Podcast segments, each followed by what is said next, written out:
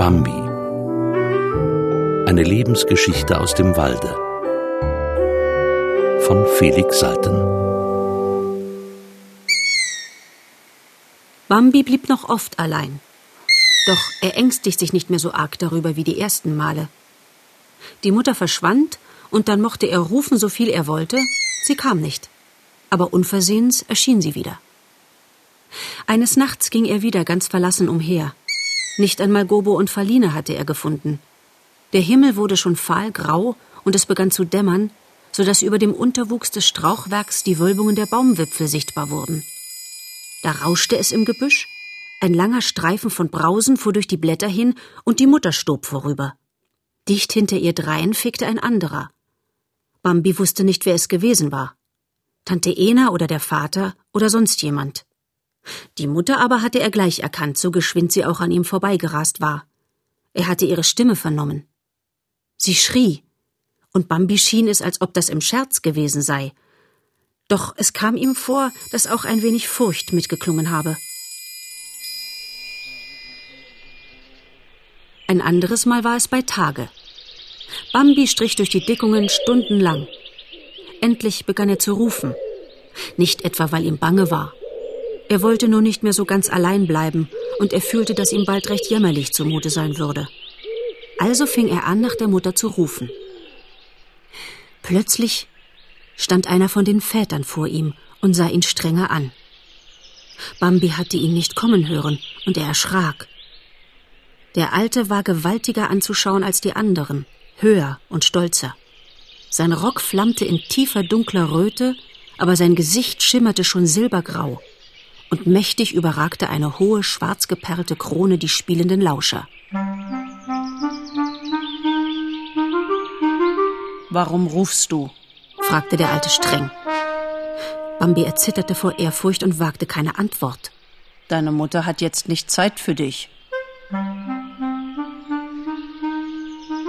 Bambi war ganz vernichtet von dieser gebieterischen Stimme, zugleich aber bewunderte er sie. Kannst du nicht allein sein? Schäme dich. Bambi wollte sagen, dass er ganz gut allein sein könne, dass er schon oft allein gewesen sei, aber er brachte nichts heraus. Er war gehorsam und schämte sich fürchterlich.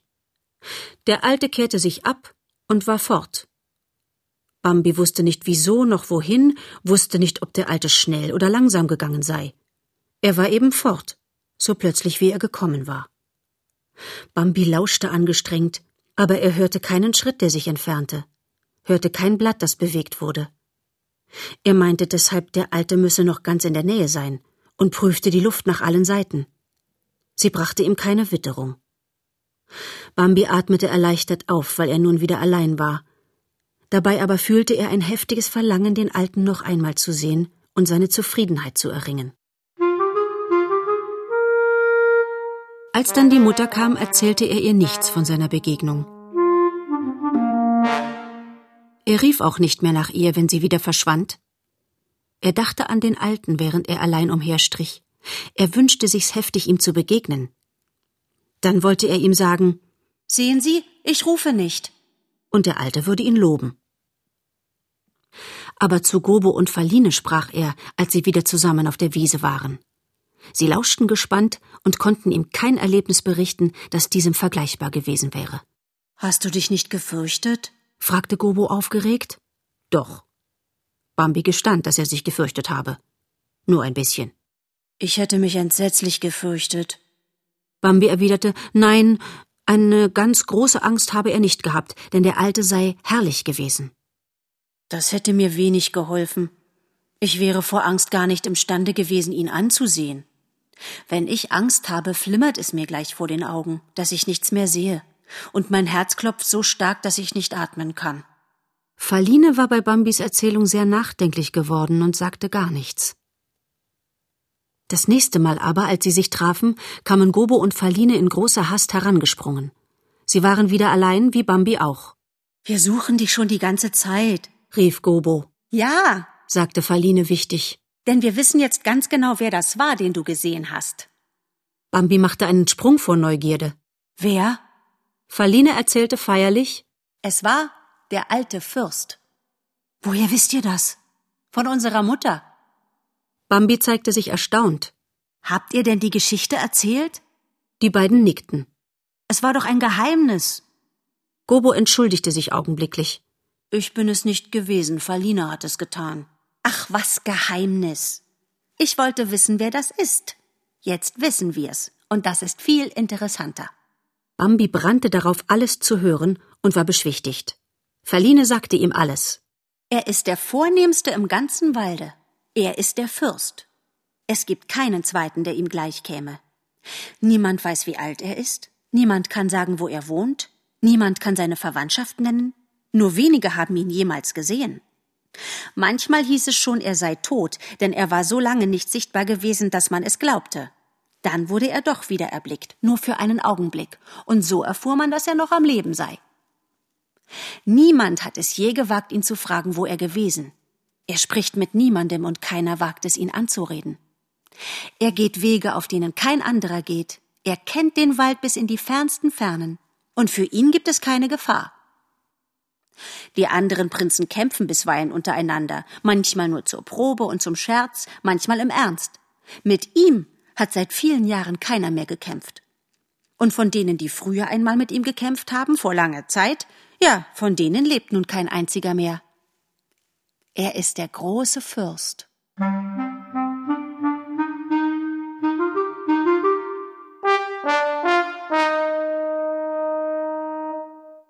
Bambi verzieh es Gobo und Faline, dass sie sein Geheimnis ihrer Mutter ausgeplaudert hatten. Er war sogar zufrieden damit, denn nun hatte er ja alle diese wichtigen Dinge erfahren. Aber er freute sich doch, dass Gobo und Faline nicht alles so genau wussten. Dass der große Fürst gesagt hatte, Kannst du nicht allein sein? Dass er gesagt hatte, schäme dich, wussten sie nicht. Bambi war jetzt froh darüber, diese Zurechtweisung verschwiegen zu haben. Faline hätte das genauso erzählt wie alles Übrige, und dann hätte der ganze Wald davon gesprochen.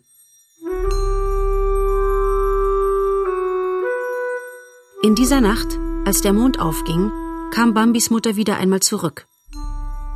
Sie stand plötzlich unter der großen Eiche am Wiesenrand und sah sich nach Bambi um. Er gewahrte sie gleich und lief zu ihr. In dieser Nacht erlebte Bambi wieder etwas Neues. Die Mutter war müde und hungrig, Sie gingen nicht so weit umher wie sonst. Die Mutter sättigte sich auf der Wiese, wo auch Bambi schon die meisten seiner Mahlzeiten zu halten pflegte. Miteinander naschten sie dann noch an den Sträuchern und gerieten in dieser beschaulich vergnügten Art weiter und immer weiter in den Wald hinein. Da kam ein großes Rauschen durchs Gebüsch einher. Ehe Bambi noch ahnte, was sich begab, fing seine Mutter laut zu schreien an. Wie manchmal, wenn sie sehr erschrak oder von Verwirrung befallen wurde. Ao! schrie sie, machte einen Sprung, blieb stehen und schrie Ao! Bao! Nun erblickte Bambi gewaltige Erscheinungen, die in dem großen Rauschen vorüberzogen. Ganz nahe kamen sie vorbei. Sie glichen Bambi und Bambis Mutter, glichen Tante Ena und allen anderen seiner Sippe, aber sie waren riesenhaft. Sie waren so gewaltig an Wuchs, dass man überwältigt zu ihnen emporschauen musste. Bambi fing gleichfalls zu zetern an. Ao! Bao! Bao! Er wusste kaum, dass er schrie. Er konnte nicht anders. Der Zug rauschte langsam vorüber. Drei, vier riesenhafte Erscheinungen hintereinander. Zuletzt kam einer, der war noch größer als die übrigen, hatte eine wilde Mähne am Halse und trug einen ganzen Baum als Krone. Es war atembeklemmend, das zu sehen. Bambi stand da und plärrte aus voller Brust, denn ihm war unheimlich zumute wie noch nie. Er hatte Angst, aber auf eine besondere Art. Er kam sich selbst erbärmlich klein vor und sogar die Mutter schien ihm jammervoll verkleinert. Er schämte sich, ohne zu ahnen warum. Zugleich aber schüttelte ihn das Grauen und er zeterte drauf los. Bao! Bao! Es wurde ihm leichter, wenn er so schrie. Der Zug war vorüber. Man sah nichts mehr und hörte nichts mehr von ihm. Auch die Mutter schwieg. Nur Bambi plärrte von Zeit zu Zeit noch einmal kurz auf. Es stieß ihn noch immer. Sei schon ruhig, sagte die Mutter. Sie sind ja fort. Oh Mutter, wer war das? Ach, im Grunde ist es nicht so gefährlich. Das waren unsere großen Verwandten. Ja, sie sind groß und sie sind vornehm. Noch vornehmer als wir. Und sie sind nicht gefährlich? Für gewöhnlich nicht. Es soll freilich schon manches vorgekommen sein. Man spricht darüber das und jenes, aber ich weiß nicht, ob an diesen Geschichten etwas Wahres ist. Mir haben sie noch nie etwas getan und auch sonst niemandem von meiner Bekanntschaft. Warum sollten sie uns etwas tun, wenn sie doch unsere Verwandten sind? Er wollte ruhig sein, allein er zitterte noch immer. Nein, sie tun uns wohl nichts. Aber ich weiß nicht, ich erschrecke doch jedes Mal, wenn ich sie sehe. Ich kann mich gar nicht fassen. Jedes Mal geht es mir so. Bambi wurde durch dieses Gespräch nach und nach beschwichtigt, doch blieb er nachdenklich. Gerade über ihm, in den Zweigen einer Erle, gellte der Waldkauz aufsehenerregend. Doch Bambi war zerstreut und vergaß diesmal sich anzustellen, als sei er erschrocken. Trotzdem kam der Waldkauz gleich herbei und erkundigte sich. Hab ich Sie vielleicht erschreckt? Gewiss, antwortete Bambi. Sie erschrecken mich immer. Der Waldkauz lachte leise. Er war zufrieden. Hoffentlich nehmen Sie mir das nicht übel? Das ist nun mal so meine Art. Er plusterte sich auf, dass er aussah wie eine Kugel, senkte den Schnabel in das flaumweiche Gefieder und machte ein furchtbar nettes, ernstes Gesicht. Er war vergnügt. Bambi schüttete ihm sein Herz aus. Wissen Sie, ich habe vorhin einen noch viel größeren Schrecken gehabt. So? fragte der Waldkauz unzufrieden. Bambi erzählte ihm von der Begegnung mit den riesigen Verwandten. Hören Sie mir mit den Verwandten auf. Ich habe auch Verwandte. Aber ich brauche mich nur am Tage irgendwo blicken zu lassen, so fallen sie gleich alle über mich her. Nein, Verwandte haben nicht viel Zweck. Sind sie größer als wir, so taugen sie nichts. Und sind sie kleiner, taugen sie noch viel weniger. Sind sie größer als wir, dann können wir sie nicht leiden, weil sie stolz sind. Und sind sie kleiner, dann können sie uns nicht leiden, weil wir dann die Stolzen sind. Nein, ich mag von dieser ganzen Geschichte nichts wissen. Aber ich kenne meine Verwandten gar nicht, sagte Bambi schüchtern und sehnsüchtig. Ich habe nie von ihnen gehört und habe sie heute zum ersten Mal gesehen. Kümmern Sie sich nicht um diese Leute, riet ihm der Waldkauz. Glauben Sie mir. Er verdrehte die Augen bedeutungsvoll. Glauben Sie mir, es ist das Beste. Verwandte sind niemals so gut wie Freunde. Sehen Sie? Wir beide sind gar nicht verwandt, aber gute Freunde sind wir. Und das ist sehr angenehm. Bambi wollte noch etwas sagen, doch der Waldkauz fuhr fort. Ich habe in diesen Dingen meine Erfahrung. Sie sind noch so jung. Glauben Sie mir, ich weiß das besser. Übrigens fällt es mir nicht ein, mich in Ihre Familienangelegenheiten einzumischen. Er verdrehte die Augen so gedankenvoll und sah mit seinem ernsten Gesicht so bedeutend aus, dass Bambi bescheiden schwieg.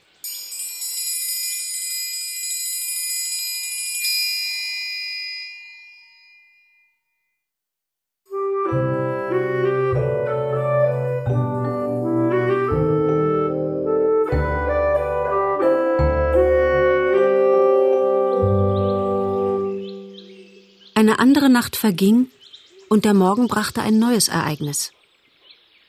Es war unter einem wolkenlosen Himmel ein Morgen voll Tau und Frische. Alle Blätter an den Bäumen und Sträuchern begannen plötzlich stärker zu duften. Die Wiese atmete Duft in breiten Wellen zu den Baumwipfeln empor. Sagten die Meisen, als sie erwachten. Sie sagten es ganz leise. Aber weil es noch grau und dämmerig war, sagten sie einstweilen nichts mehr. Es blieb eine Zeit lang ganz still. Dann klang ein rauer, rissiger Krähenruf durch die Luft, von hoch oben.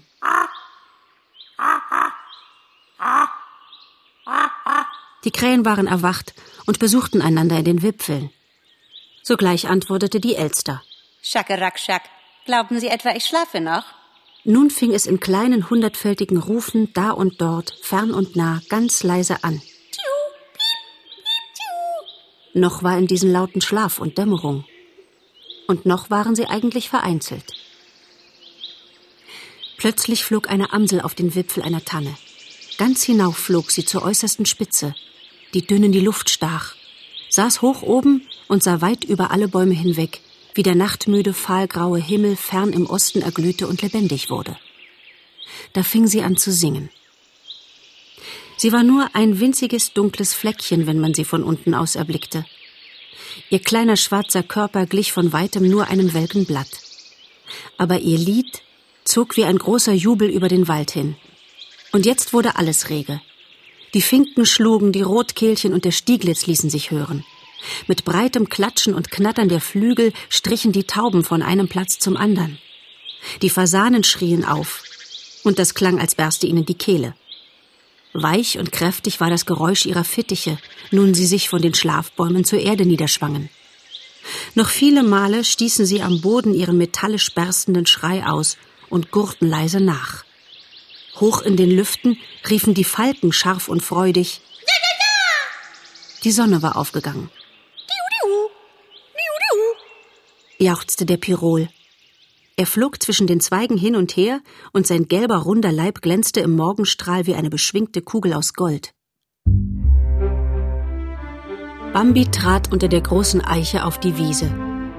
Sie funkelte im Tau, duftete nach Gras, nach Blumen und nasser Erde und flüsterte von tausendfachem Leben.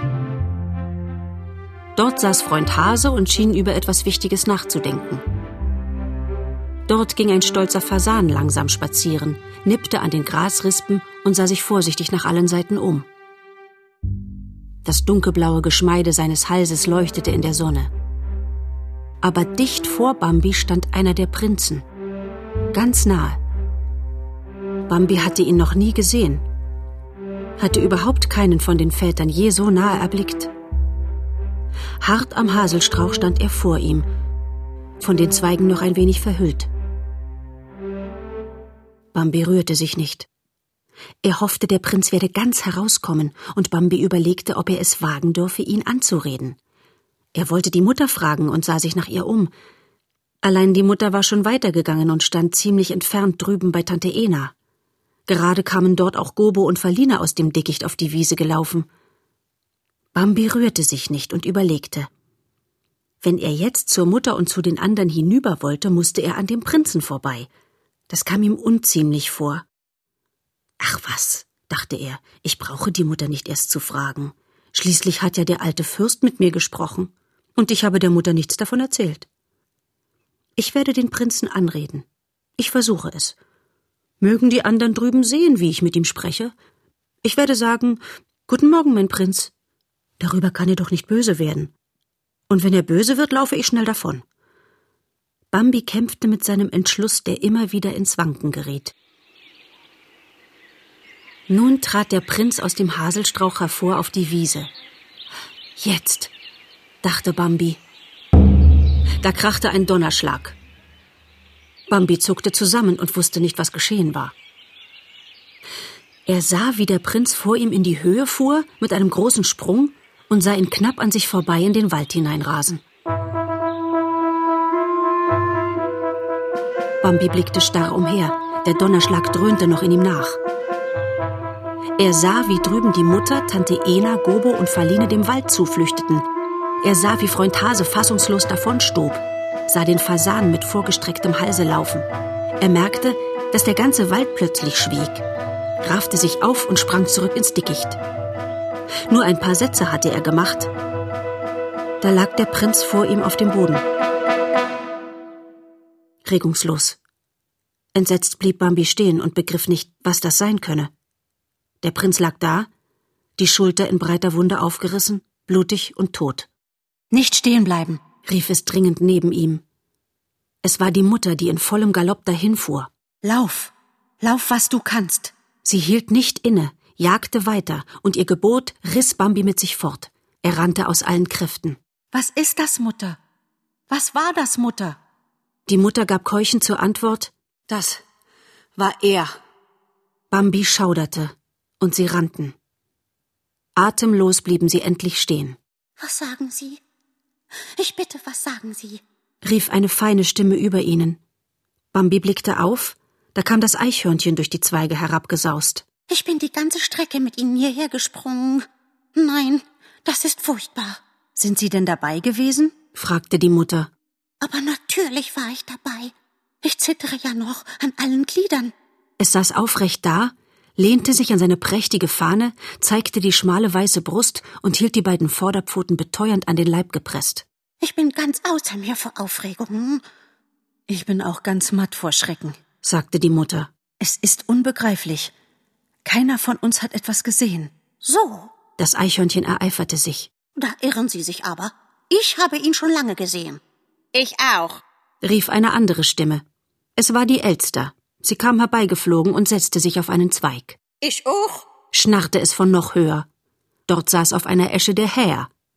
Und aus den Wipfeln der Bäume kreischten ein paar Krähen mürrisch dazwischen. Ah, wir haben ihn auch gesehen. Sie saßen alle umher und redeten wichtig. Sie waren seltsam erregt und wie es schien voll Zorn und Bangigkeit. Wen, dachte Bambi, wen haben sie gesehen? Die größte Mühe habe ich mir gegeben, erzählte das Eichhörnchen und presste beteuernd beide Vorderpfoten ans Herz. Die größte Mühe habe ich mir gegeben, den armen Prinzen aufmerksam zu machen. Und ich? schnarrte der Häher. Wie oft habe ich geschrien? Aber er hat mich nicht hören wollen. Mich hat er auch nicht gehört, schäkerte die Elster. Zehnmal hab ich gerufen. Gerade wollte ich ganz nah zu ihm hinfliegen, denn ich dachte mir, wenn er mich jetzt nicht hört, so fliege ich auf den Haselstrauch, vor dem er steht. Dort muss er mich hören. Aber in dem Augenblick ist es geschehen. Meine Stimme ist noch lauter als die eure, und ich habe gewarnt, wie ich konnte. Ah! sprach die Krähe in erbittertem Ton. Aber die Herrschaften geben zu wenig Acht auf unser Ehen. Wirklich viel zu wenig, stimmte das Eichhörnchen bei. Man tut, was man kann, meinte die Elster. Wir sind gewiss nicht schuld, wenn dann ein Unglück geschieht. So ein hübscher Prinz. Und in den besten Jahren. Ha! Wäre er nicht so stolz gewesen und hätte auf uns geachtet? Er war gewiss nicht stolz. Die Elster fügte hinzu. Nicht stolzer als die anderen Prinzen seiner Art. Also dumm. Sie sind ja selber dumm, rief die Krähe von oben herab. Sprechen Sie doch nicht von Dummheit, der ganze Wald weiß, wie dumm Sie sind. Ich? erwiderte der Herr starr vor Staunen. Mir kann niemand nachsagen, dass ich dumm bin. Nur vergesslich bin ich, aber dumm gewiss nicht. Wie Sie wollen. Vergessen Sie, was ich gesagt habe. Aber bedenken Sie, dass der Prinz nicht deshalb sterben musste, weil er stolz oder dumm war, sondern weil man ihm nicht entgehen kann. Ha! schnarrte der Herr. Ich mag solche Gespräche nicht. Er flog davon. Sogar von Mena Sippe hat er schon viele überlistet. Er tötet, wen er will. Nichts kann uns helfen. Ah, man muss dennoch auf der Hut sein, warf die Elster hin. Das muss man gewiss, sagte die Krähe traurig. Auf Wiedersehen. Ah. Sie flog fort und ihre Verwandten begleiteten sie. Bambi sah sich um. Die Mutter war nicht mehr da. Wovon reden Sie nur? dachte Bambi. Ich kann nicht alles verstehen, was Sie sagen. Wer ist das, er, von dem Sie sprechen? Das war ja auch er, den ich damals im Gebüsch gesehen habe. Aber er hat mich nicht getötet. Bambi dachte an den Prinzen, den er vor sich hatte liegen sehen, mit blutig zerfetzter Schulter. Der war nun tot. Bambi ging weiter. Der Wald sang wieder mit tausend Stimmen, die Sonne drang mit breiten Strahlen durch die Wipfel, überall war es hell, das Laub begann zu dunsten, hoch in der Luft riefen die Falken, und hier, ganz in der Nähe, lachte ein Specht laut auf, als wäre nichts geschehen. Bambi wurde nicht fröhlich. Er fühlte sich von etwas Dunklem bedroht. Er verstand nicht, wie die anderen so heiter und sorglos sein konnten, wenn doch das Leben so schwer und so gefährlich war. In dieser Stunde ergriff ihn das Verlangen, weit fortzugehen, immer tiefer und tiefer in den Wald hinein. Ihn lockte es jetzt, sich dorthin zu wenden, wo es am dicksten war, einen Schlupfwinkel zu suchen, wo man weit und breit umgeben von undurchdringlichen Hecken gar nicht gesehen werden konnte. Auf diese Wiese hinaus wollte er nicht wieder. Neben ihm regte sich etwas ganz leise im Gebüsch. Bambi fuhr heftig zusammen. Der Alte stand vor ihm. Es zuckte in Bambi, er wollte davonlaufen, aber er fasste sich und blieb. Der Alte sah ihn mit seinen großen tiefen Augen an. Warst du vorhin dabei? Ja, sagte Bambi leise. Das Herz klopfte ihm bis in die Zunge. Wo ist deine Mutter? Bambi antwortete, immer noch leise, Ich weiß es nicht. der Alte sah ihn immerfort an. Und du rufst nicht nach ihr? Bambi schaute in das ehrwürdige eisgraue Antlitz, schaute zur herrlichen Krone des Alten auf und wurde plötzlich voll Mut. Ich kann auch allein sein. Der Alte betrachtete ihn eine Weile, dann sprach er sanft. Bist du nicht der Kleine, der neulich erst nach der Mutter geweint hat? Bambi schämte sich ein wenig, doch er blieb mutig. Ja, ich bin es. Der Alte sah ihn schweigend an. Und Bambi schien es, als ob diese tiefen Augen jetzt milder blickten. Du hast mich damals gescholten, alter Fürst, weil ich nicht allein sein konnte. Seit damals kann ich es. Prüfend sah der Alte auf Bambi und lächelte. Ganz wenig, kaum zu merken. Aber Bambi bemerkte es dennoch. Alter Fürst, was ist geschehen? Ich begreife es nicht. Wer ist er, von dem Sie alle reden? Er hielt inne, erschrocken von dem dunklen Blick, der ihm Schweigen gebot. Wieder verstrich eine Weile. Der Alte schaute über Bambi hinweg ins Weite, dann sagte er langsam Selber hören, wittern und sehen. Selber lernen. Er hob das gekrönte Haupt noch höher, Leb wohl. sagte er. Sonst nichts mehr. Dann war er verschwunden. Bambi blieb bestürzt zurück und wollte verzagen.